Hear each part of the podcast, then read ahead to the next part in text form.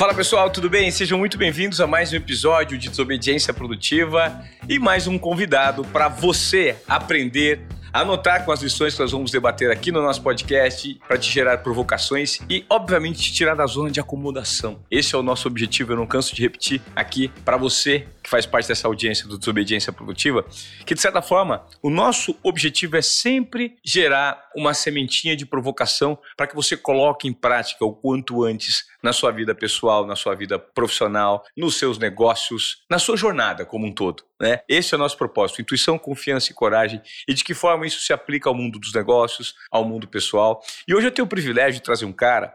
Ele é boa pinta, super inteligente, é um grande empreendedor do segmento de franquias, não é de São Paulo, é de Recife. E está o tempo inteiro nessa ponte aérea Recife-São Paulo, porque os negócios são muito agitados.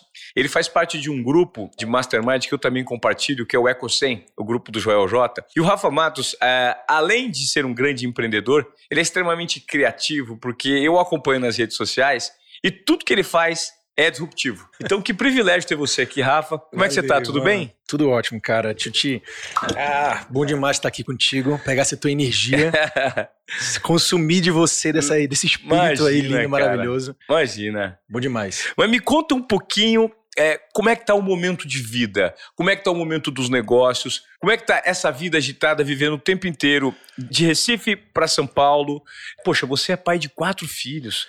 Não deve ser fácil ser um profissional que lida com um segmento forte de franquias, tem uma vida pessoal agitada com muita responsabilidade e viaja muito, cara. Meu irmão, eu acho que eu tô num dos momentos mais loucos da minha vida. Sem brincadeira, porque enquanto é bom, bom. Já, você já pintou um cenário, né? Quatro meninas dentro de casa, tudo menina. Nossa. E de seis, de, de seis para baixo, seis anos para baixo. Você ganha na Mega Sena, hein? Você tem quatro meninas, eu sou pai de uma menina, e eu sempre digo que ser pai de menina é muito bom. É gostoso. Eu tenho um casal, mas ser pai de menina é especial. especial. E você tem quatro. Quatro, cara, quatro.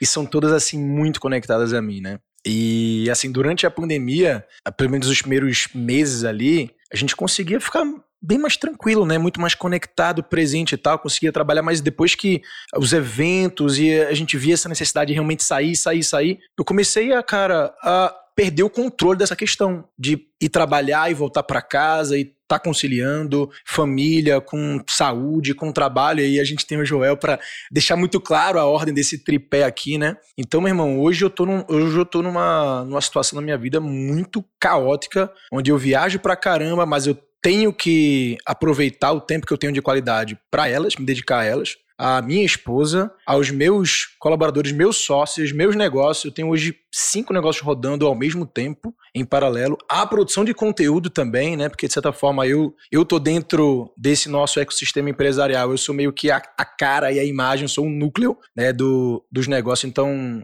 as oportunidades aparecem através dessa minha mídia, através dessa minha influência. Então não posso parar de investir nisso. E, cara, tá desafiador. Ficar ali equilibrando aqueles pratos ao mesmo tempo não tá fácil, não, brother. Me conta como hoje tá, estão fundamentados os seus negócios. Você tem um conhecimento, uma expertise muito grande no segmento de franquias. De franquia. É.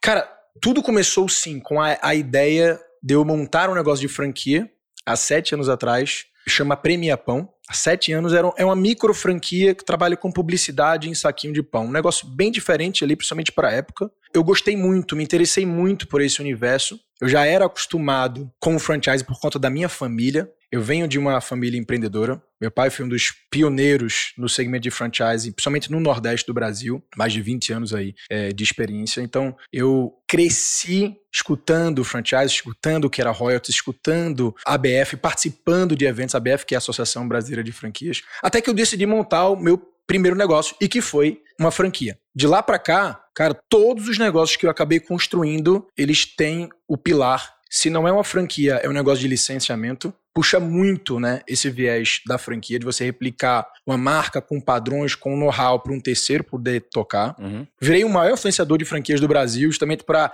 alimentar esse ecossistema e poder também, de certa forma, crescer os meus negócios. Acabei montando uma aceleradora de franquias, ou seja, fazer o que eu, fiz, que eu fiz com a minha marca, de crescer e trabalhar o digital. Estou fazendo com diversas marcas hoje no Brasil. Cara, das maiores de cada segmento, China Box, a Sobrancelha Design, a Yes Cosmetics, cara, a gente tá com as 20 marcas aí, a gente é uma das maiores aceleradoras de franquias do Brasil, por uma demanda também de mercado de gente que tem um negócio bom, tem uma marca boa, tem uma história legal, um produto incrível e que queria crescer, queria aprender como fazer, queria ir para o franchise, a gente montou um braço também de consultoria, de formatação, de apoio, de educação, de imersão também para esses, esses empresários. E exatamente nesse braço que eu acabo vindo muito para cá para São Paulo, que aqui, cara, é, é, o centro, né, dos negócios aqui no Brasil. Então, eu tô vindo praticamente uma vez por mês para dar essas imersões. Cara, e aí, esse é foi o ecossistema que a gente construiu de sete anos para cá, tudo assim com o franchising sendo o núcleo. Legal. Ô, Rafa, me conta uma coisa, quais são os critérios para você franquear um negócio? Como que alguém que de repente esteja aqui acompanhando desobediência produtiva, ele pode eventualmente ter um negócio na mão, aquilo pode ser replicado, pode transformar numa fonte de rendimento maior. Sim. Né? E ele talvez não se dê conta. Qual que é o passo a passo? Bora fazer um exercício Vamos. Um, até mais prático e melhor. Legal. Vamos pensar no desobediência produtiva como uma franquia. Ótimo. Tá. O que que hoje é o desobediência produtiva? Além de ser esse podcast, essa mídia, como negócio, o que que é? O desobediência produtiva, na verdade, ele é um comportamento, ele é um movimento né? Que ele não tem só a palestra, ele não tem só o podcast, ele é uma palestra, ele, ele, ele é derivado em outros produtos. Ele tem uma palestra, ele tem um treinamento, ele é um podcast. Né? Tá. Né? E ele está dentro de uma empresa que propõe uma inovação disruptiva dentro das corporações. Perfeito. A gente pode enquadrar ele num negócio do segmento de educação? Segmento de educação. E que você monetiza ele via, de fato, Produtos é, online, produtos offline, exatamente. E mídias. É. Cursos e mídias. É. Que não está necessariamente centrado na tua imagem. Você é o cara, mas você já te tirou do nome, né? Sim, tem um movimento que existe por trás de desobediência produtiva, que inclusive nós queremos lançar outros podcasts e vamos lançar. Desobediência produtiva agro, desobediência produtiva mulheres. Lindo. Desobedi... Lindo. Tá aí. O desobediência produtiva tem premissas de um negócio que pode virar como pode virar uma franquia. Cara, eu sempre digo isso, todo negócio é. deve virar e nascer como uma franquia. O que, que isso significa? Se você tem uma marca e se você tem um know-how, ou seja, um conhecimento de marketing, de processo, de operação, e que você atinge um consumidor específico e que você pode crescer com núcleos, né, com, com vários, com uma capilaridade maior de pontos de atendimento ou pontos de venda em outras cidades do Brasil, é, você já tem um negócio franqueável. Então, eu imagino, cara, a gente tendo desobediência produtiva em cada coworking, se esse aqui, se esse é o modelo de negócio, né? Sim. Se estabelecer dentro do cowork até claro. para aproveitar esse hub que existe aqui de ecossistema claro. é, de empresas que estão ao redor e você botar nas mãos de um franqueado o know-how de como vender mídia, como vender essa educação, essa informação, esse curso, né? E como gerir esse negócio. Cara, é isso. Esses são os principais pilares, assim, essa é a premissa. Agora, obviamente que para você botar isso em prática tem muito trabalho aqui. Tem trabalho de uma formatação, de você trazer isso aqui em um produto né, que vai ser tocado por um terceiro que nunca é, fez podcast na vida, que nunca trabalhou com curso na vida e que através de simples manuais, processos, ele vai ter gente suficiente, ele vai poder botar nas mãos de gente suficiente para poder tocar o negócio. Que interessante. Não está relacionado só a, a, a, produtos físicos, né? De forma é, alguma. Tem produtos tangíveis e intangíveis, né? Serviço, online, offline. Cara, o mercado de franquias hoje, ele tá muito diferente do mercado de franquias há 10, 20 anos atrás. Principalmente por conta dessa transformação digital que apoiou muito esses novos modelos de negócio a surgirem. Por exemplo, o CAL, a gente está aqui nesse coworking, coworking né? É. Que poderia ser uma grande rede de franquias. Acho que tem umas quatro unidades aqui em São Paulo. Sim. Mas poderia ser uma grande rede de, no Brasil. de, de franquia. Crescer no Brasil todo aproveitando esse modelo de negócio, utilizando esse modelo de negócio, essa marca, esse know-how construído, crescer e ter mais capilaridade, atingir outros públicos. Agora, eu creio que a grande dificuldade para quem quer colocar a franquia para rodar é a estruturação, né, Rafa? Essa estruturação, ela, ela para você, ela parece porque você já executa há muito tempo, né? É a sua área de domínio, é o seu lugar de potência, mas as pessoas não sabem o passo a passo. Como tangibilizar os processos, como captar mão de obra para colocar para trabalhar e como gerar benefício para o cliente. Esse passo a passo, muitas vezes, quando você nota que os franqueados, aqueles que se propõem a montar uma franquia, eles têm dificuldade para fazer? Tem muita, cara, tem muita. Quando alguém que tá procurando por uma franquia, pensa comigo. Não sei se você tem amigos que já investiram em alguma franquia. Sim. Você tem? Sim. Tem. Por que, que ele procura uma franquia? Porque ele tá procurando algo. O que, que você acha? É, ele tá procurando ter um retorno interessante, Tá. né? De um dinheiro investido Tá. e colocar o negócio para rodar. Fazer, ter um outro negócio, diversificação de negócio e diversificação Tá. de renda. Mas por que ele não monta um negócio independente? Por que ele vai para uma franquia? Porque já tem um, um formato de sucesso ali, né? Estabelecido. Perfeito. É mais seguro, né? Vamos Mais assim seguro. É. dizer. Talvez mais rápido dele conseguir implantar, é mais seguro porque ele já vai ter todo um, né, um, um legado, um histórico. E tem o posicionamento do mercado também e da tem marca, né? posicionamento da marca. Perfeito, perfeito. Então, assim, no ponto de vista de quem quer investir em uma franquia, e tem muito mercado, cara, para isso. Tem muito mercado hoje. O Brasil é um povo empreendedor. E muitas vezes o brasileiro empreende não por uma questão de vocação, mas sim por uma questão de necessidade.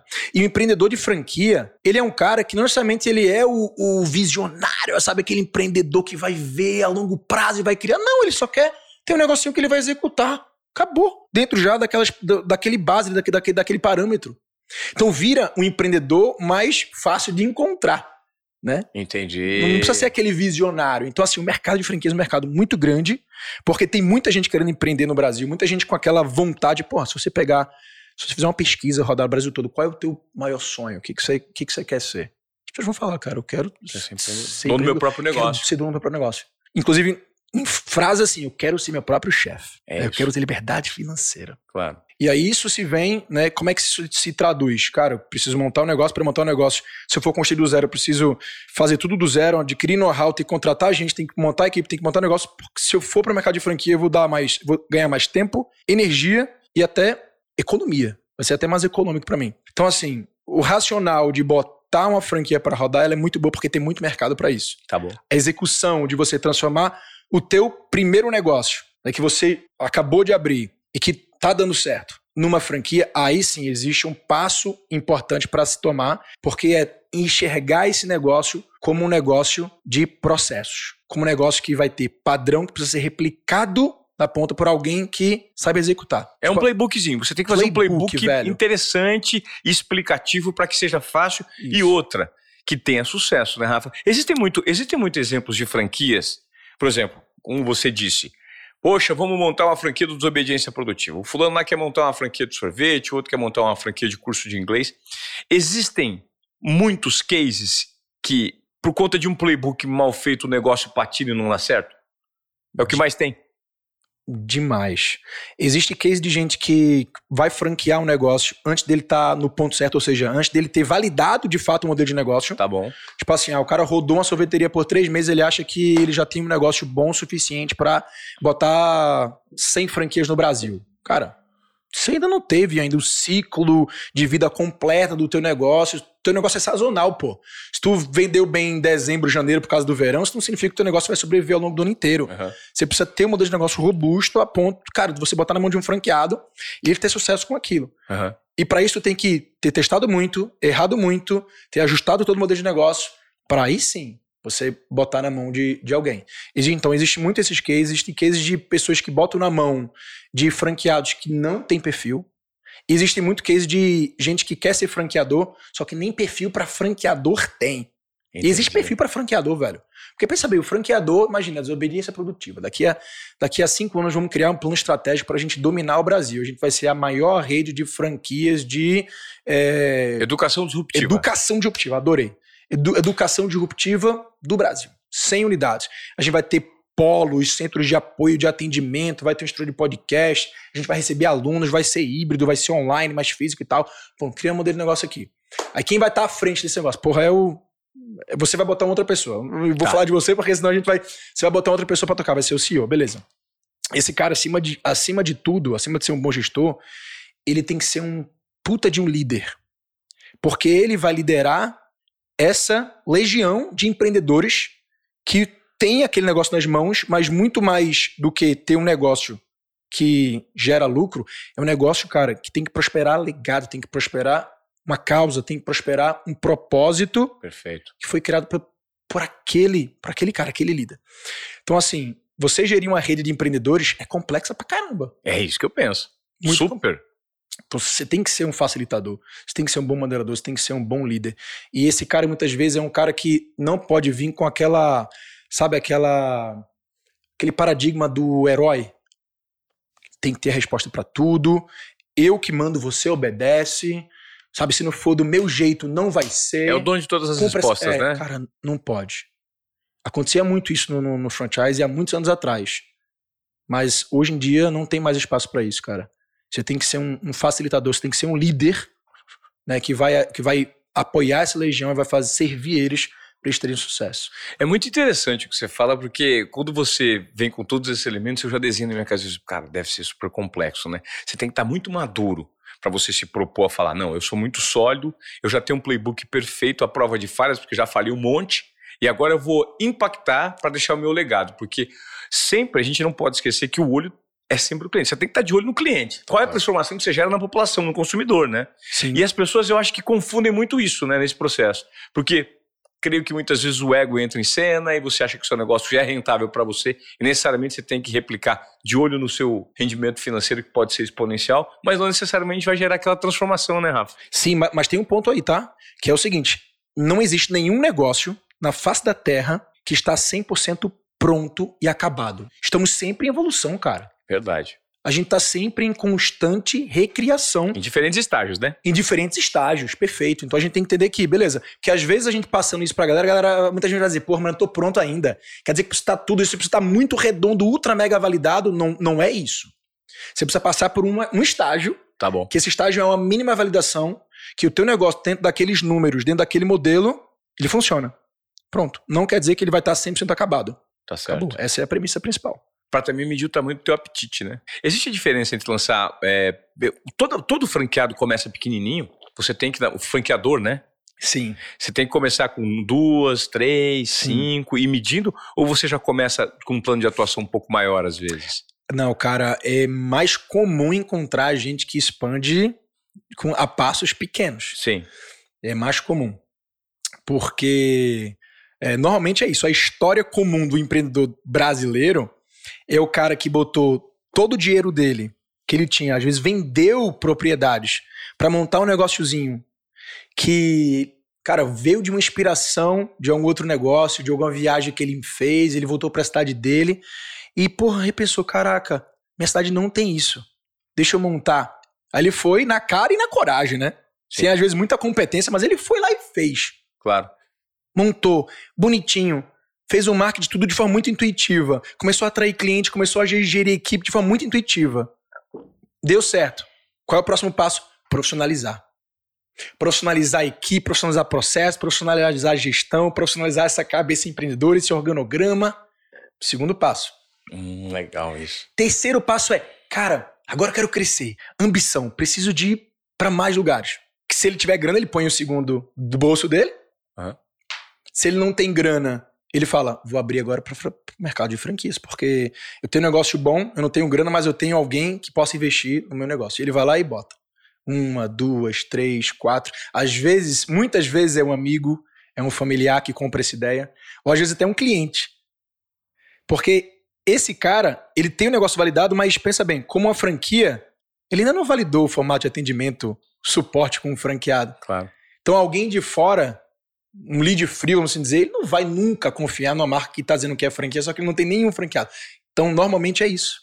É um amigo, é um familiar, é um cliente que já confia naquela pessoa, que já admira aquela marca e ele vai lá e dá aquele voto de confiança. Até mesmo porque você não sabe como é que vai ser a qualidade dos serviços, Você dos produtos oferecidos, ideia. porque a mão de obra envolvida nisso, né? Sim. é um risco muito grande. Quando você me falou desses passos, né, do processo de, de crescimento, é a intuição, ela tem um papel fundamental na elaboração de muitos negócios.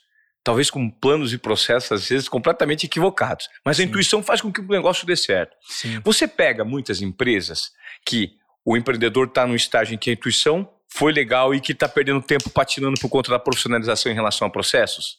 Isso acontece muito, Rafa. Ah, demais, cara. E para esses eu digo assim, ó, você não tá pronto ainda. Eu posso te ajudar numa etapa pré preparação para virar franquia, mas muitos eu digo, cara, você não tá pronto, a, a- ajusta a casa, é, você precisa profissionalizar antes, depois a gente pensa em crescer. E outra coisa, crescimento tem que ser ordenado, cara. Não pode crescer maluco, não, porque o que acontece muito, você falou de erros, né? Que, que eu mais vejo no mercado. Aham. Cara, o que acontece muito, mas muito, muito, muito, muito.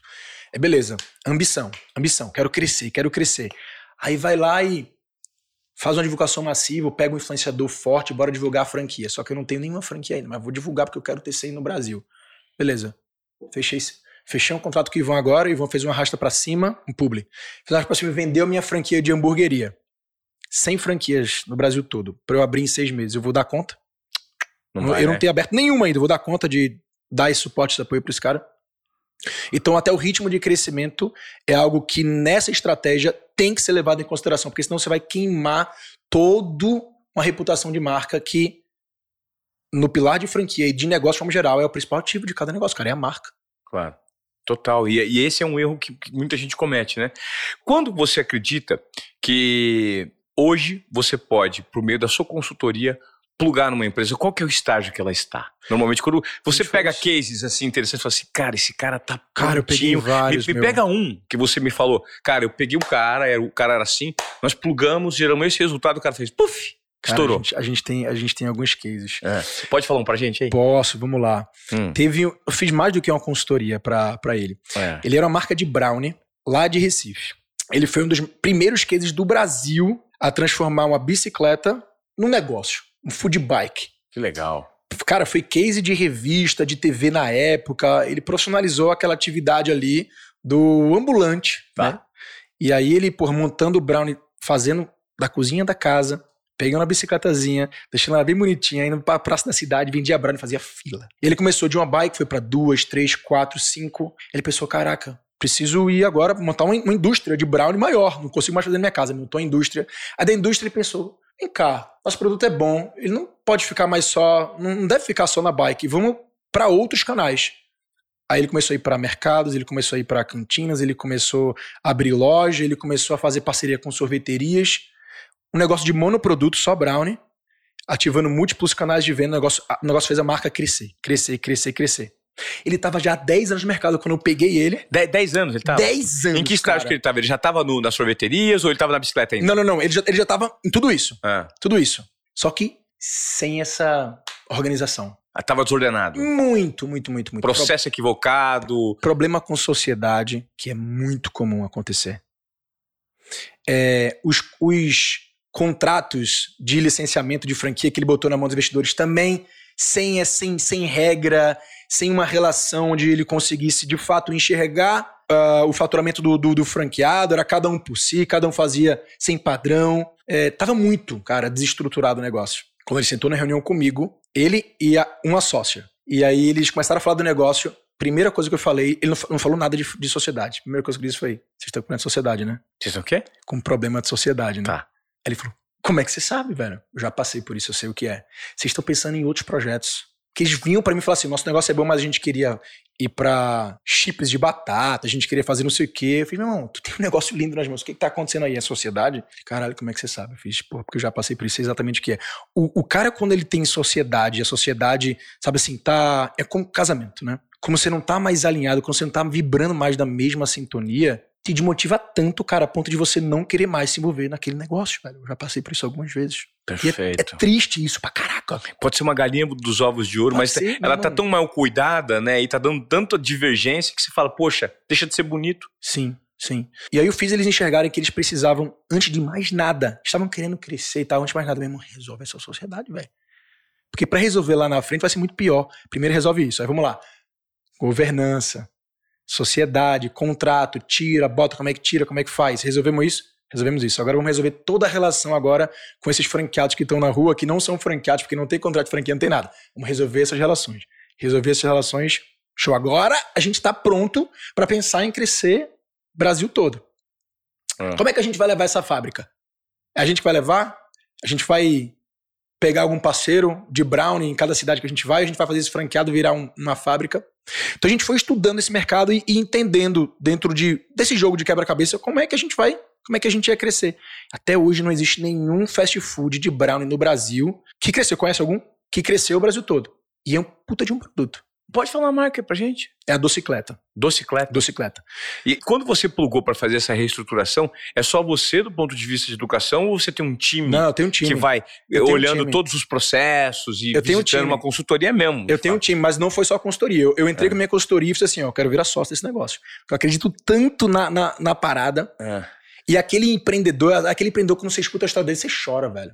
Sabe aquele cara que conta desde a origem dele, da raiz, que ele era cozinheiro e que não sei o quê, que ele começou Tá a fazer de casa, a esposa dele e tal, e ele ia na rua vender todo dia, e que as pessoas não acreditavam nele, e que ele levou calote umas três vezes, problema com a sociedade umas quatro, cinco. É a narrativa perfeita pra você colocar no marketing, né? Lindo, lindo, lindo. Não só marketing, mas pra eu, pra eu de fato querer me conectar com aquele negócio, sabe? Sim. E querer fazer, meu irmão, bora, bora, velho, levar isso aí. Eu quero te ajudar. E aí? E, meu irmão, tá, tá um estouro. É tá um mesmo? Estouro, tá um estouro. A gente acabou de, acabou de fechar nosso primeiro contrato Master Rio de Janeiro.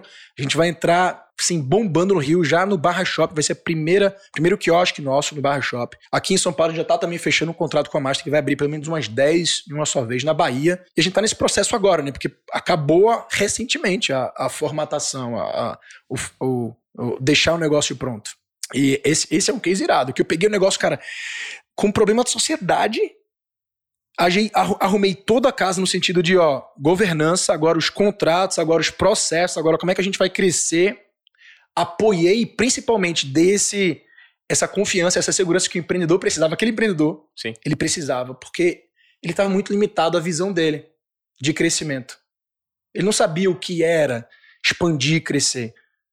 E não só porque eu mostrei para ele como é mais simples, que eu disse para ele, bora que vai dar certo, essa confiança fez a diferença, a segurança fez a diferença. Claro. Alianças certas também, né, Rafa? Hoje, poxa, eu imagino que existem muitos produtos, serviços interessantes que podem ser franqueados. Imagino que muitos devem passar pela sua mão.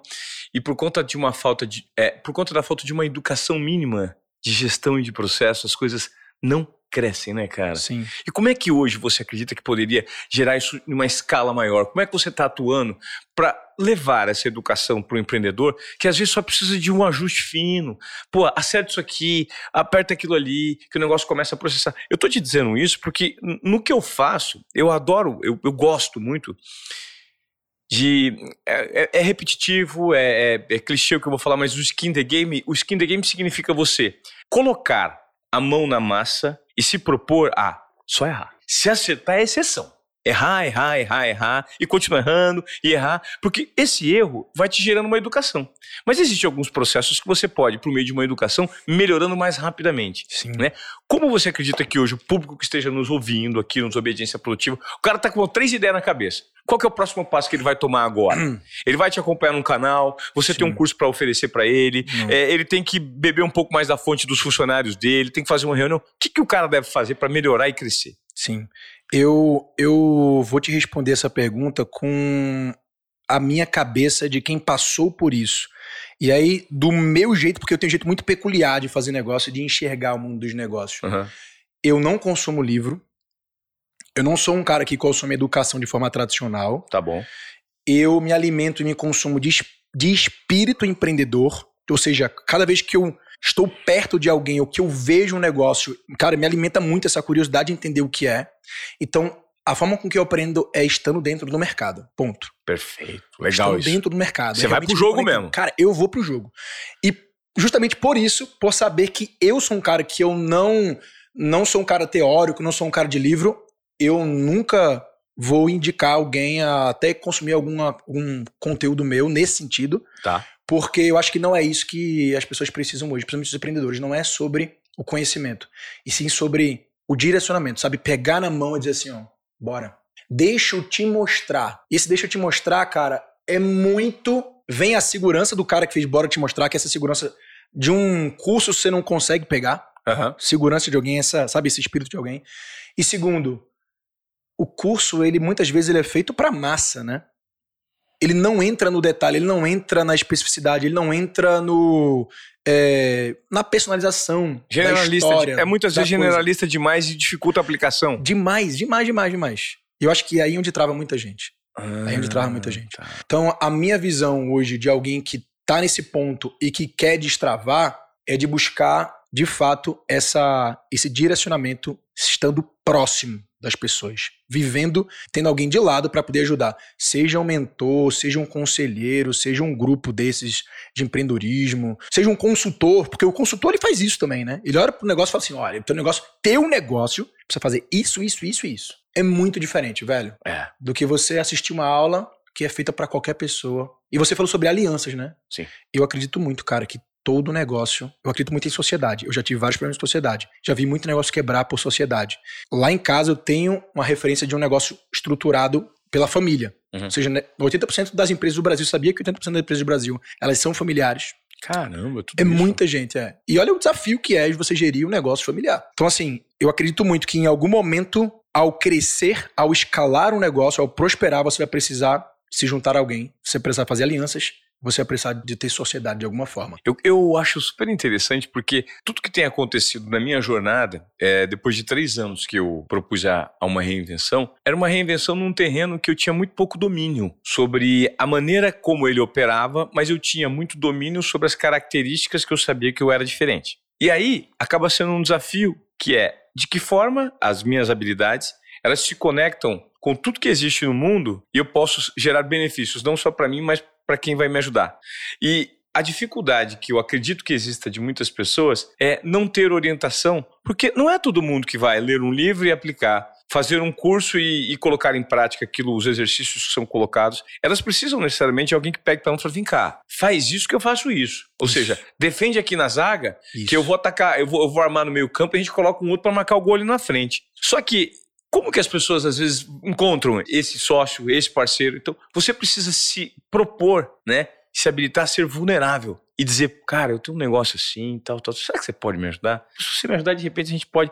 E isso não acontece, né, Rafa? Não. Às vezes. Como, é que, foi a tua, como é que foi a tua história? Hoje você tem quantos sócios?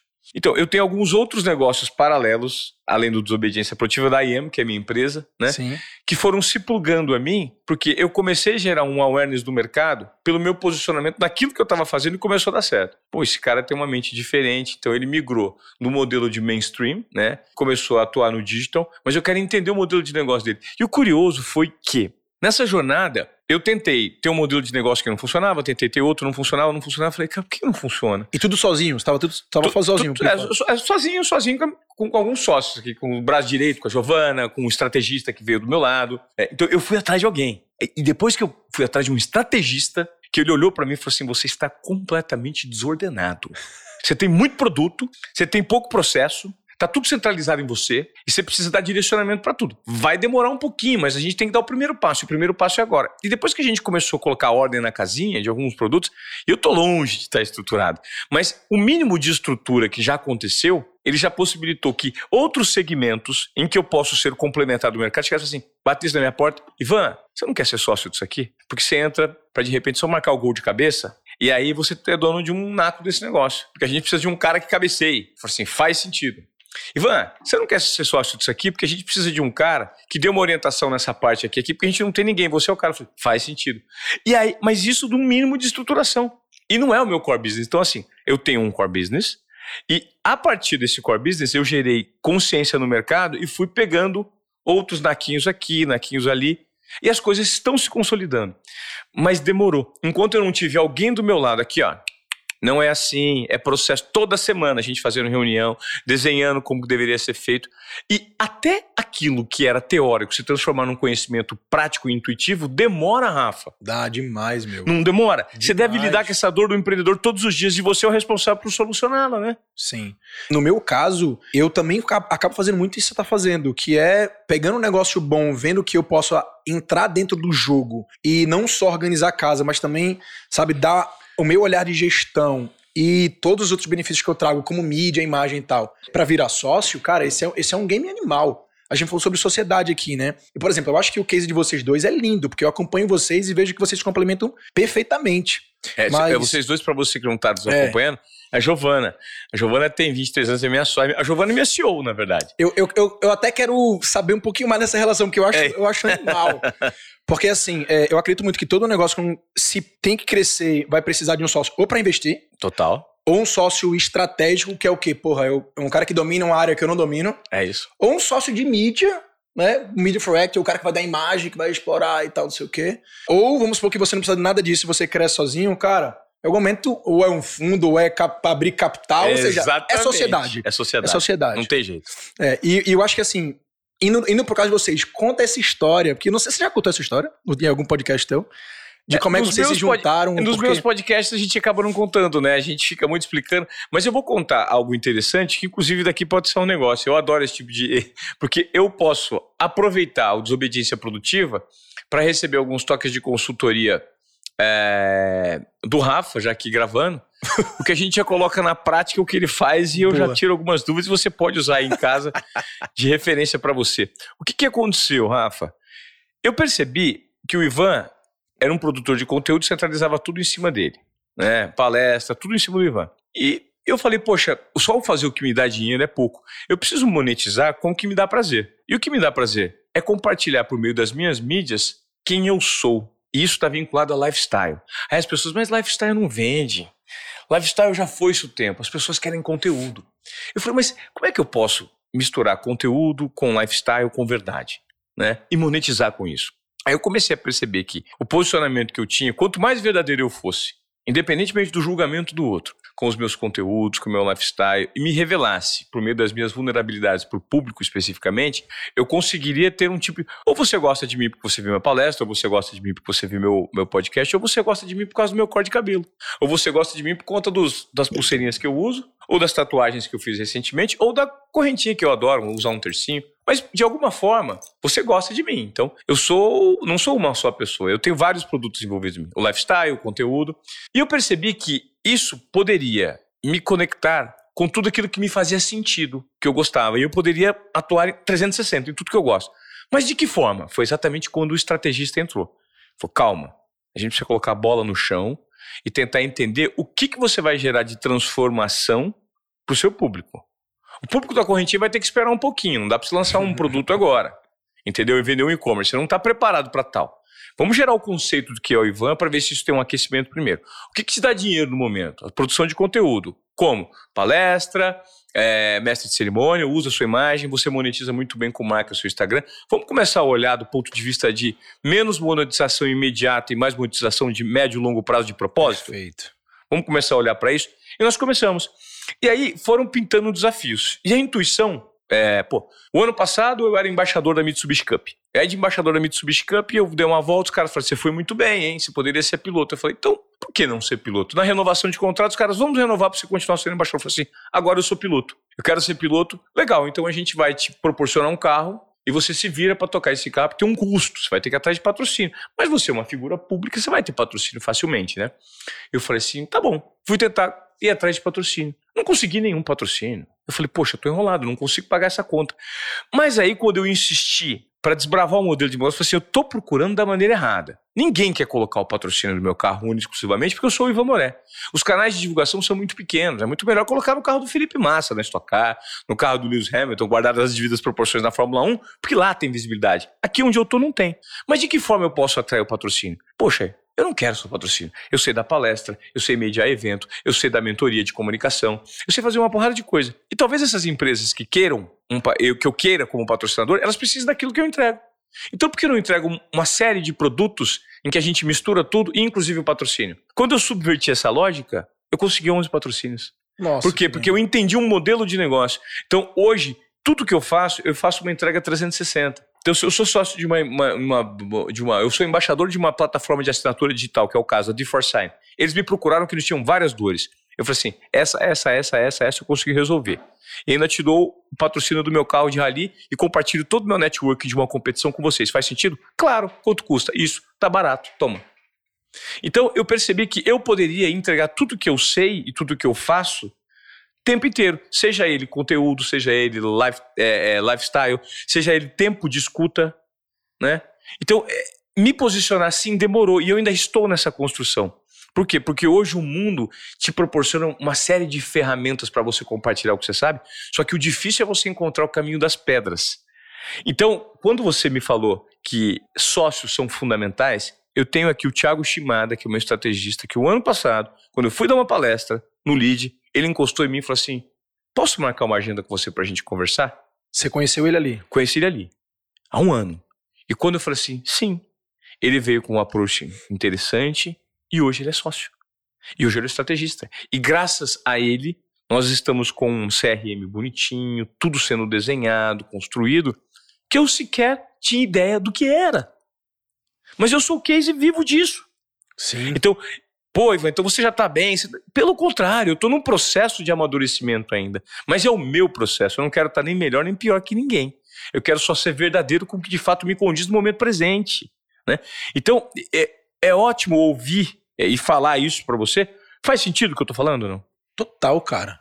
É aquele negócio, né? A gente precisa entender as nossas limitações. A gente, como empreendedor, cara, eu acredito muito que o empreendedor tem que ser o cara generalista, né? Mas muitas vezes a gente tem um viés, a gente tem um perfil que precisa ser complementado. E essa complementação se ela vem de um sócio para estar tá contigo no barco, cara, ela é linda. E às vezes a complementação ela é muito mais do que somente uma expertise. Exato. Às vezes é de uma geração. E eu acho que, cara, tem, tem coisas tão sutis que complementam a outra. Parece não ser estratégico, parece não ser inteligente, parece nem fazer sentido, mas faz total. Por exemplo, não sei se você consegue perceber a tua própria é, reinvenção no mundo digital, é, os teus próprios formatos de conteúdo hoje, seja no TikTok, seja no Instagram, ela vem justamente de uma, de uma visão moderna, né? de uma visão jovem de, dessa nova geração, que muito provavelmente você está puxando dessa fonte da, da, da Giovana. Sim, é curadoria de conteúdo. O que, que eu. Ivan, você precisa assistir isso aqui. Isso aqui está em alta, a gente pode replicar isso. Você já teve lente para isso? Puxa, não sabia nem que existia. Então, vamos trazer. Vamos tentar adaptar, porque pode ser que dê certo, pode ser que dê errado. Mas vamos testar. Não Sim. custa testar. Então, estar aberto, eu acho que esse episódio ele vai ser muito importante para quem está nos ouvindo, Rafa, com essa provocação que você fez de fugir um pouquinho, porque muita gente senta aqui e leia tal, assista tal curso, faça tal coisa. E você foi talvez a primeira pessoa que chegou aqui. Eu me lembro de você e do Avelar. O Avelar foi um cara que falou também, ah, já li bastante, agora eu gosto de. Para mim, a fronteira do conhecimento está no relacionamento que eu tenho com as pessoas que estão me, me cercando. Sim. Seja ele um porteiro, seja ele um presidente de empresa, independentemente do cargo, sem juízo de valor. Mas eles me geram aprendizado. E você me trouxe exatamente isso. Você é da ação, da prática, do conversar, do chamar para bater um, um, papo, tomar um café, propor sociedade. É, é fácil propor sociedade hoje para alguém?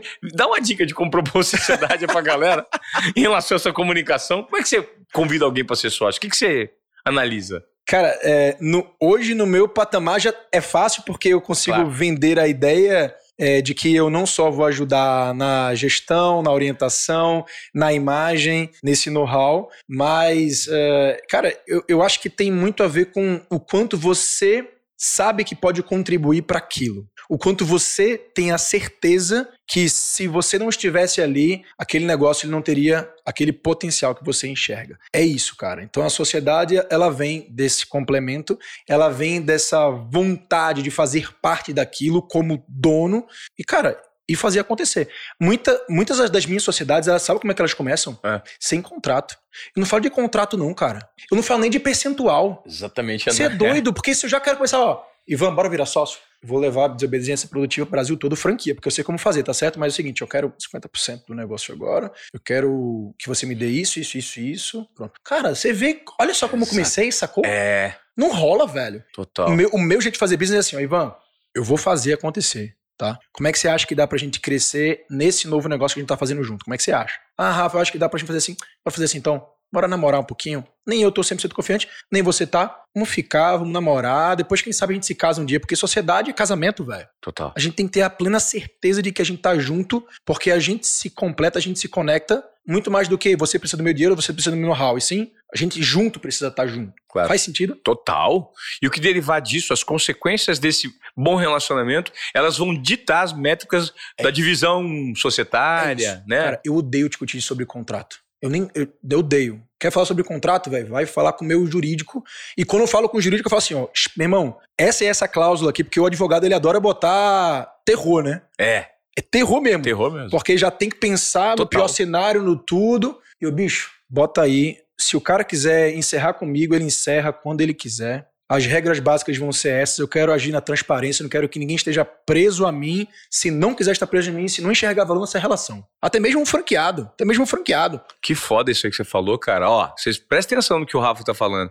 Muitas vezes nós burocratizamos, travamos e colocamos uma energia pesada no que pode vir a ser uma dissolução de sociedade, uma briga judicial, e focamos muito mais naquela consequência hipotética do que de fato no propósito inserido no início da jornada. Não é, Rafa? Total. É incrível o que você falou, cara. Irmão, e sabe como eu aprendi isso? Aprendi na marra. Aprendi tendo que abrir mão de um negócio que eu criei, de uma marca que eu montei, chamei um cara pra fazer parte desse negócio comigo. Meu primeiro filhinho, meu primeiro negócio, cara. Sabe quando nasce você, você fica com aquele negócio, é seu, é seu, você não quer abrir mão, você não quer se desconectar daquilo? O cara fez uma puta de uma sacanagem comigo, e aí eu voltei pro meu pai. Eu era muito jovem na época. Fiz, pai, o que, que eu faço, velho? Boto na justiça, o que, que eu faço? Eu queria justiça, sabe? Sei. Essa relação. Meu pai fez, esquece, desapega, passa pra frente. Fiz, pai, por que, pai? Eu tenho direito, né? Ele fez, você vai, cara, você não tem noção como essa leveza em fazer negócios, em, em deixar negócios, vai te transformar numa pessoa muito melhor lá na frente. Você vai conseguir criar vários negócios em cima disso. E se você ficar, a partir desse momento, tua primeira experiência, sabe, atrás desses pequenos detalhes, que, cara, não vai ser rápido de resolver, vai ser muito pesado e que vai te desgastar pra caramba, vai te fazer um empreendedor pior. Eu não entendi aquilo na época, eu fiz, tá bom, vai, vou te escutar. E aí fiz. Então, eu abri mão, eu tive que abrir mão de dinheiro, de grana mesmo, abrir mão de uma relação que eu tinha com uma marca, de um apego que eu tinha, e com aquele cara também que eu tinha, que era, porra, ia ser meu padrinho do casamento da minha, sabe, do meu casamento, velho. A gente tinha uma amizade. A partir do momento que eu abri mão disso aqui, eu fiz. Então é sobre isso, brother. A partir, a partir de agora, todo negócio que eu fizer vai ser assim. Pronto, esse do, da docicleta foi assim. Depois de um ano, a gente ficando, a gente namorando e tal. Ah, é, a gente tem que montar um. A gente tem que abrir empresa, né? Tem, tem que montar o contrato, tem. Então bora, vai, resolve aí. Que legal, cara. Que foda. Isso aí é, um, é o exemplo que vai muito contra a sociedade do imediatismo que nós vivemos hoje. Você nota que se você der um clique aí no seu telefone, existem vários produtores de conteúdo que vão garantir que o seu sucesso é rápido, que você está sendo incompetente, que você não está colocando em prática a aplicação do plano de negócio que ele tem, que você não está levantando, não está saindo da tua cama, você não está fazendo, porque depende de você. Mas as pessoas esquecem que as relações verdadeiras, os negócios duradouros de fato de impacto, eles acontecem a médio e longo prazo. E é demorado para você colher os resultados.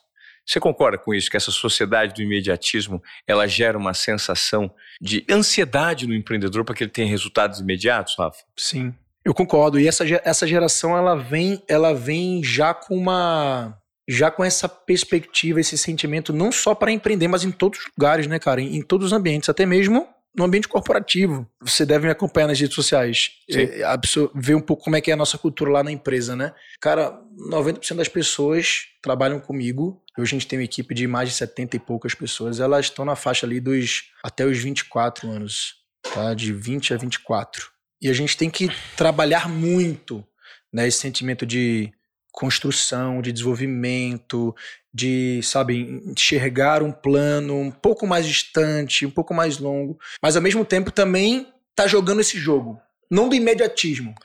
Dando alguns resultados, algumas métricas que façam a pessoa se sentir estimulada a continuar. Sim, sim. Eu acho que o imediatismo, essas pessoas que vêm com o sentimento de imediatismo, elas têm que quebrar uma, uma crença gigante que é o seguinte: uma coisa não está atrás da outra, mas às vezes vem muito plugada, que é o que, que tem para mim e não o que que eu posso dar. Uma, uma relação muito de, de querer sugar, de querer puxar. É. Cara, você tem que quebrar isso dando o quê? Autonomia. Você tem que quebrar dando o quê? Ó, liberdade. Com responsabilidade. Claro. Quando você faz isso, cara, você, você encontra pessoas capazes, talentos incríveis, produtivos e que geram muito resultado pro teu negócio, velho. Muito resultado. Você é o líder, você tá à frente de quantas pessoas, Rafa? 70 e poucas. 70 e poucas pessoas. É. Como é que é o seu processo de tomada de risco, é, oferecer tomada de risco para seus colaboradores. Você é um cara que, que a sua cultura organizacional é aberta, você está sempre estimulando essa tomada de risco? 100%, velho. A gente é, a gente é muito aberto, a gente trabalha com uma cultura de liberdade e com responsabilidade, como eu disse, uhum. muito grande. E essa liberdade, lê-se, liberdade com responsabilidade. O que, que é a liberdade? Liberdade de eu não precisar estar tá tendo várias políticas de alçada, tendo que pedir aprovação para tudo. Cara, cada um, cada pessoa tem a liberdade para fazer, executar, pensar e executar sozinho da forma que quer, com responsabilidade, entendendo as consequências daquele ato. Mas precisa ter essa coragem para usar antes de mais nada. Então, isso são valores da empresa, tá? Coragem para usar liberdade e responsabilidade são valores da nossa empresa. Uhum. A gente tem sete valores que a gente não abre mão. Quando a gente pinta esse cenário, a gente realmente entrega um ambiente aberto, propício para isso, para que erre, para que tome risco, mas que para que assuma sim responsabilidades mínimas de entender a consequência da, da, daqueles atos, é, faz com que a gente se reinvente. Crie um produto em 30 dias, para que a gente lance um evento em 20 dias, para que a gente saia da caixa o tempo inteiro, para que a gente lance reels virais, cara, toda semana. É impressionante, cara. Você faz muito. É, é, essa indústria da criatividade que você fomenta internamente, é o seu time que te É, ajuda? é todo mundo, todo mundo junto ao mesmo tempo. Indústria da criatividade, eu gostei. Não é? É, mas, mas é isso, a galera me pergunta muito, como é, que, como é que vocês são tão criativos? Porque a gente não se ingessa, acabou. Porque a gente não, não, não, não se apega a playbook, acabou. A gente tem muitas fontes de inspiração, Uhum. mas a gente tenta ser o mais, mais, mais autoral possível. Quando vem uma ideia, eu sou, eu sou muito cara da ideia, mas eu preciso de filtro. Entendi. Eu preciso, eu preciso que alguém diga assim, ó, não, Rafael, peraí. Eu preciso, eu tenho 10 ideias aqui, mas, sei lá, duas vão funcionar só, mas eu preciso que alguém faça isso aqui, ó. É porque senão você vai demais, né? Não, eu vou demais, mas eu, mas eu acho que eu preciso bom, demais, acho que é bom. Claro. Primeiro a gente fazer, pá, abre a boca, Sim. expande pra depois a gente, porque se a gente ficar muito amarrado, ah, não, porque se eu falar isso não vai dar certo. A gente já, já impede essa criatividade, Sim, já, a gente já total. impede esse brainstorm, né? Total. Não, muito legal. Gente, se vocês não conferiram ainda, o Rafa é arroba Rafa com PH É Matos. Rafael, Rafael com PH, Rafael com PH Matos no, no Insta, né? Demudo Matos com dois T's. Demudo, cara, ele faz uns rios incríveis no escritório. Ele usa os companheiros de trabalho como figurantes, como é, A galera se coadjuvantes ali. voluntaria, a galera gosta, viu? É. É, meu. Então, e essa indústria da criatividade que vocês promovem internamente, e esse awareness gerado pela sua imagem, quando você percebeu que você poderia de fato ser o grande expoente da sua, da sua empresa, do ponto de vista de marketing mesmo, de posicionamento da mídia? Quando foi que eu percebi? É. Eu comecei no YouTube, né? E no YouTube, há cinco anos atrás, eu fui o primeiro a trabalhar com conteúdo tipo Primo Rico. Tá. Mas voltado para pessoa de franquias. Então é aquele mesmo tipão de vídeo lá. Tá. Eu com a câmera falando tutorial, como investir na franquia, como escolher franquias e tal. Pronto, era isso. Tentei trabalhar a mesma estratégia, o mesmo formato no Instagram durante muito tempo. Não deu certo. A gente sabe por que hoje. E aí, cara, do nada, assim, há menos de um. Não, menos um pouco mais de um ano atrás, fiz, cara, peraí, bicho, eu preciso fazer algo diferente aqui. Aí o TikTok já tava bombando, mas eu tinha muito preconceito, eu queria muito, sabe, aparentar sendo o cara de negócio sério Tá e tal. bom. Só que eu não era esse cara. Eu não sou esse cara. Eu sou um cara que dentro de casa é, eu danço com as minhas filhas de Elsa. né, Eu, eu me fantasio com elas e a gente faz brincadeiras. E eu, eu sou esse cara. Eu gosto muito de cantar, gosto de divertir, gosto. Sim. Não sou um cara muito de piada, nem de stand-up, mas eu, mas eu gosto. Tá. É, então esse cara é criativo. Só que eu não tava sendo porque eu não achava que aquilo era o caminho. Quando, cara, quando a gente fez um Reels assim, bem libertador, do nada, de repente, fiz fazer esse Reels aqui, tirando onda. Despretensioso. Tirando onda, vou tirar a onda aqui mesmo, vou passar vergonha e aí eu tô nem aí pra isso. Bombou. Eu fiz, caraca, é isso que a galera quer, velho. A galera quer leveza. A galera quer saber sobre negócio, mas saber sobre negócio de forma leve. E a gente tem essa cultura aqui. Olhar pro lado, nossa cultura inspira muita gente, velho. E eu fiz, pronto, vou mostrar. Cada vez mais, vou estar mostrando, vou estar mostrando. Aí, cada vez que mostrava um escritório, a galera trabalhando e eu brincando com a turma, aí engajava, engajava, subia, subia, subia. Eu fiz, cara, é sobre isso. Acabou. Então a gente começou a fazer, começou a fazer, começou a fazer. Fui muito criticado pelo. Inclusive lá, lá no grupo, fui criticado pelo primo, pelo Thiago Negro, falando que não acreditava que aquele era um modelo, porque não estava trabalhando na autoridade, e esse tipo de, de conteúdo não, é, não atraía perfil comprador e tal. E aí foi muito legal porque eu não precisei nem me defender. Muita gente lá do próprio grupo começou a falar: Cara, pelo contrário, eu adoro, eu adoro consumir o conteúdo do Rafa porque eu fico estressado o dia todo, preso em reuniões. Quando eu olho pro vídeo daquele, cara, é meu, meu momento de alegria. Eu compartilho com várias pessoas. Então eu comecei a perceber do grupo, comecei a perceber é, do lado de fora pessoas de fato me, me parando na rua, crianças, velhos, adultos, pessoas de todas as idades. E aí eu tinha uma dúvida de que se realmente estava treinando o público certo, até que meu primeiro evento que eu rodei, e, e nas primeiras palestras que agora voltou, né, com tudo, offline e tal, Aham. me chamou a fazer palestra, evento e tal. Aí eu comecei a fazer enquete. Quem aqui me conhecia pelo YouTube? 30% das pessoas, que de fato era o meu minha mídia mais forte. Quem aqui me conhecia? Ah, algumas pessoas. Pelo Shark Tank, eu fui, pelo, eu fui pro Shark Tank, né? Ah, pelo não sei o quê. Se- 70% pelo Instagram. Caralho, pelo Instagram, sério? Teus Reels, cara, te conheci pelos Reels, muito engraçado, adoro e tal. Depois que eu te encontrei lá, te acompanhei, gostei da sua pessoa, gostei do perfil. E dentro da minha imersão, cara. Ou seja, Que legal. quebrei aquele, aquele paradigma. Perfil comprador, perfil que vai virar virou sócio meu, perfil empreendedor, perfil empresário. Então, cara, é, fiquei muito feliz de encontrar esse caminho. Fico muito feliz de escutar feedback o tempo inteiro de pessoas falando que é, eu inspiro eles a ser empreendedor mais leve, a ser um líder, a ser pai também, porque eu posto sempre as coisas para as crianças lá. Claro. Eu, eu, gosto muito de mostrar esse lado. E de transformador também. A gente tem muito esse lado de, de impactar socialmente pessoas e vidas. E eu fiz isso através de um, de um case, cara, que eu lancei com um menino que vendia brigadeiro de rua lá na, embaixo do nosso empresarial, cara. Hum. Eu dei um banho de franquia nele, Ivan. Que legal. Menino que vendia brigadeiro Hã? numa caixinha assim. Tá bom. Sandália, camisa regata. E passava uma horinha lá. Às vezes não vendia tudo, às vezes vendia. Passei um mês. Fui pra casa dele. Me senti o Luciano Huck. Que legal, cara. Fui pra casa dele. levei um nutricionista para ajudar ele no processo de produção. O, os melhores produtos Dei um banho, um enxoval de franquia, botei, fiz uma marca nova para ele, botei ele numa bicicleta linda, botei ele com uma cesta, botei ele com uma bolsa pirulito. Que legal. Dei uma bolsa de estudos pro cara estudar, administração, Uau. que era o sonho que ele tinha. E hoje, toda a minha palestra, ela vem com, com esse plugin. Na minha palestra hoje eu levo ele, porque aí, no momento final da palestra, eu mostro como as pessoas devem é, não esquecer dos seus sonhos, não desistir dos seus sonhos, como esse cara. Foi incrível, foi animal a história dele. Pois, acho que Sim. vale um podcast só disso, claro. tal, mas tem, tá tudo registrado no meu reality. E o cara já faz um ano e meio que ele passou por essa experiência todos os dias. Sai de um faturamento de mil e pouco para oito mil reais só vendendo brigadeiro ali, Caramba. duas horas por dia, na frente do empresarial.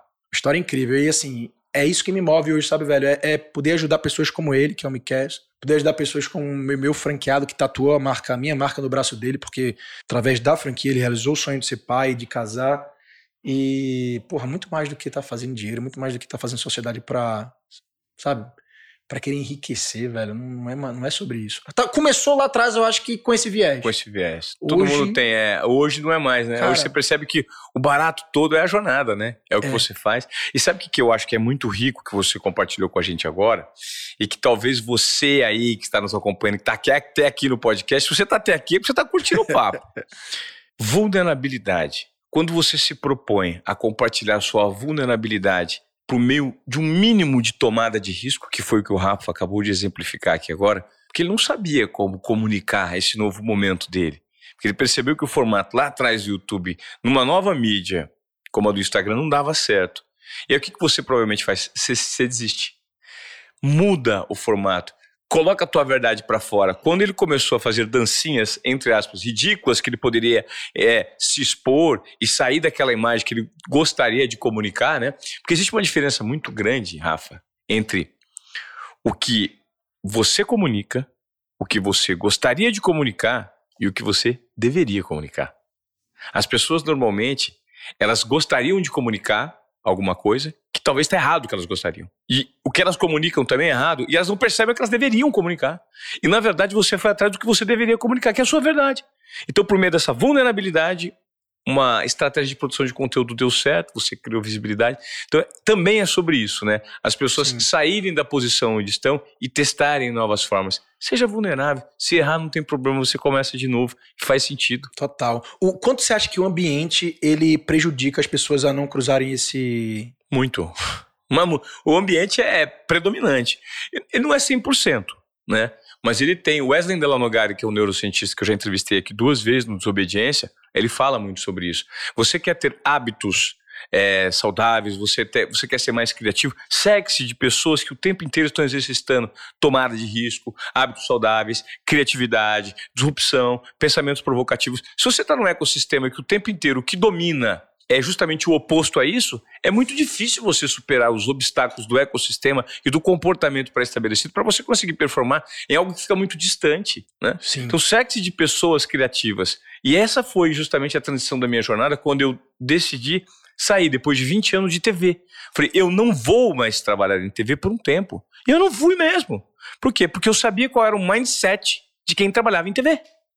É um comportamento viciado. E não é porque as pessoas são ruins, são burras, não é, é são inteligentes, são ótimas, só que elas têm uma maneira de pensar já pré-moldada. E o ambiente fomenta isso. Porque é um mecanismo que está pré-estabelecido. Então, você quer disruptar com isso, viva outros ecossistemas. É cultura. É cultura. Pra quebrar uma cultura, cara, é difícil pra caramba. O, o, o meu ambiente familiar, ele foi durante muito tempo péssimo pra minha vida. Minha mãe, é. minha mãe, eu acho que gente, né? Acho que o ambiente familiar acaba sendo o mais É, aprisionador de Pra todos, uns né? ajuda, pra outros não. Pois né? é, mas vê, É. no meu caso, ajudou e não ajudou. Me, me ajudou por uma, por uma referência e tal, por Aham. muito amor, que eu, que eu recebi muito amor da minha mãe, por uma referência empreendedora do meu pai, mas ao mesmo tempo, minha mãe, cara, ela não deixava eu falar, emitir opinião nenhuma, porque ela queria me subproteger. Tipo assim, eu sentava agora numa consulta médica, eu com. Eu lembro, cara, dessa cena. Eu com 13 anos de idade, a médica perguntava pra mim o, qual era a minha rotina, eu não respondia, porque minha mãe respondia por mim. Ela não deixava, né? Não dava nem tempo. Ela não deixava. Eu pedia pra faltar aula quando era pra fazer alguma apresentação, porque eu tinha medo pra caralho de falar em público. Nossa. Muito medo, mas me tremia a ponto de me travar. E aí eu pedia, mãe, não, não quero faltar. Ela, tudo bem, filho, não vai. E, e, e ela tem medo, ela, ela medo não, ela tem vergonha ali até hoje dos meus vídeos. Ela tem vergonha ali de me ver. Ela olha pra mim, rede social, e fala: tenho vergonha, filho, eu, tenho, eu não consigo. Ou seja, olha só o ambiente, cara, que eu, Nossa. que eu vivi durante muito tempo. Quanta crença limitante ela im- implantou diretamente da tua Muito. cabeça, né? Isso é louco, isso é louco. E quantas pessoas não têm isso aí? Vivendo na família deles, no ambiente com o chefe, com o irmão, com a mãe, com o tio, com a avó, com o filho. 90% das pessoas, até mais. É o ambiente familiar que aprisiona muito de nós, né? Sabe como é que eu me libertei, cara? É. Eu precisei morar fora, bicho. Eu nem fui pensando nisso. Eu fui porque era um sonho da minha vida. Passei quatro anos estudando nos Estados Unidos. Eu fiz, recebi bolsa de atleta, joguei vôlei. E aí eu fui lá pra me formar. Foi lá que eu me descobri, velho. Que bom, cara. Mas eu, preci- eu precisei romper. Quatro anos? Quatro anos. Eu precisei romper. Acho que a- não, não é fácil, né, cara? Você romper, principalmente uma cultura, um ambiente familiar desse, assim, não é fácil. Não. Você se cercar de pessoas é um passo. Mas não só você precisa se cercar, mas às vezes se desvencilhar de outras. Acho que esse é o mais difícil. E desvencilhar de outras é bloquear comportamentos e, e abusos que às vezes existem de personalidades, né? Às vezes a gente é abusado por alguns perfis e não percebe, Perfeito. né? Carregam a gente o tempo Perfeito. inteiro. Pô, e você porque você tem uma culpa em- em- envolvida ali. Porque todo abusador tem um, tem um abusado que é condescendente com aquele abuso, né? Sim. Que aceita aquilo. Então são perfis que se plugam. Então a busca e a procura por aprendizado e autoconhecimento eu acho que é muito importante para todas as pessoas, né?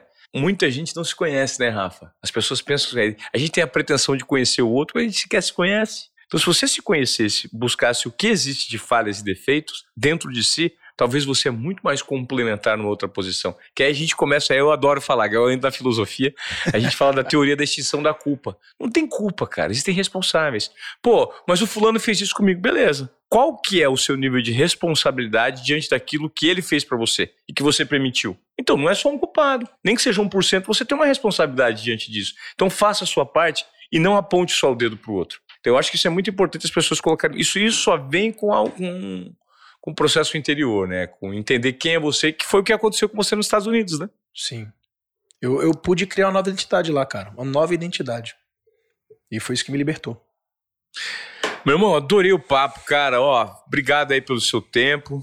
Pra gente encerrar aí, manda uma mensagem pro público aqui do Desobediência Produtiva sobre esse momento que você tá vivendo, sobre o que você gostaria de deixar registrado que de fato deu muito resultado para você na sua transformação de vida, está gerando resultado nos seus negócios. Pode ser um pensamento, um exemplo, um comportamento, porque o nosso objetivo aqui é fazer com que esse pessoal que está nos acompanhando Sim. eles tenham é, o, prática disso aqui, né? Coloquem na prática o que a gente está falando e Sim. compartilhem esse conteúdo com mais pessoas. Eu não sou um cara de frases prontas. Eu não sou um cara de teoria. Eu sou muito prático. Gosto muito de ensinar pelo exemplo, velho. Então, eu prefiro não passar a mensagem final, porque eu acho que todo o nosso, todo nosso Legal. papo aqui já trouxe muitos indícios de, sabe, exemplos legais para ser seguido. Sim.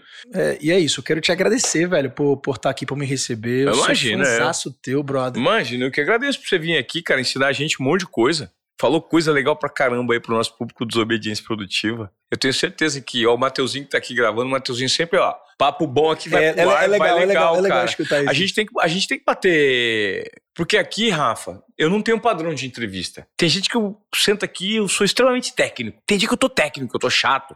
Tem dia que eu não falo nada com nada com a pessoa, que eu tô num outro momento, uma outra situação. Porque é, é, é é a energia que rola no momento presente. Sim. A gente tem que saber de que forma a gente vai tirar o conteúdo, porque ele, de repente, hoje você poderia ter dado uma outra entrevista tão boa quanto, mas hoje a gente explorou uma vertente e fez sentido pra mim. Que bom, velho. Pra você também fez? Total. Então, beleza. Então vamos pedir pro povo, vamos falar pro pessoal compartilhar esse bate-papo legal pra caramba. O cara, o cara é inteligente, bonito, pai de quatro meninas. Cara, você ganha na Mega Sena, hein, velho? Você é bonitão, tem quatro filhas, é, é um menino inteligente, bem resolvido. Pô, ensina um monte de gente. Parabéns, meu. Obrigado, Ivan. Valeu. Valeu, Verão. Tamo junto.